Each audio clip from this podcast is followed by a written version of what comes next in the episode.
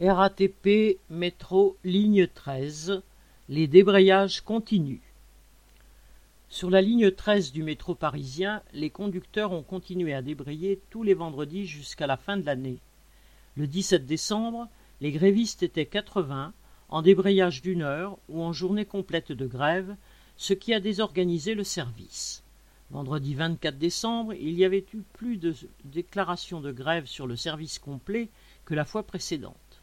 Le 31 décembre encore, des débrayages ont eu lieu.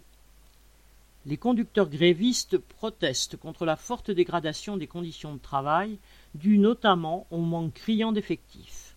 Par exemple, le temps de battement dont disposent les conducteurs entre deux tours de métro est diminué, et de plus en plus souvent, un conducteur doit repartir sitôt arrivé au dépôt après son premier tour.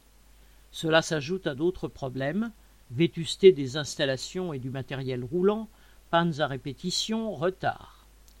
Même si pour le moment le mouvement ne touche que le personnel de la conduite, les agents de station sont confrontés à des problèmes similaires.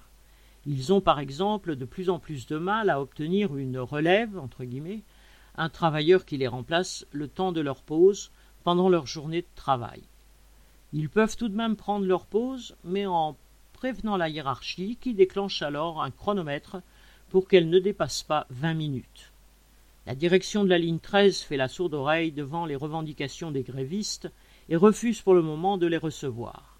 Mais si elle espère que le mouvement s'essouffle, la colère des conducteurs n'est pas retombée et ils contremettent ça. Correspondant Hello.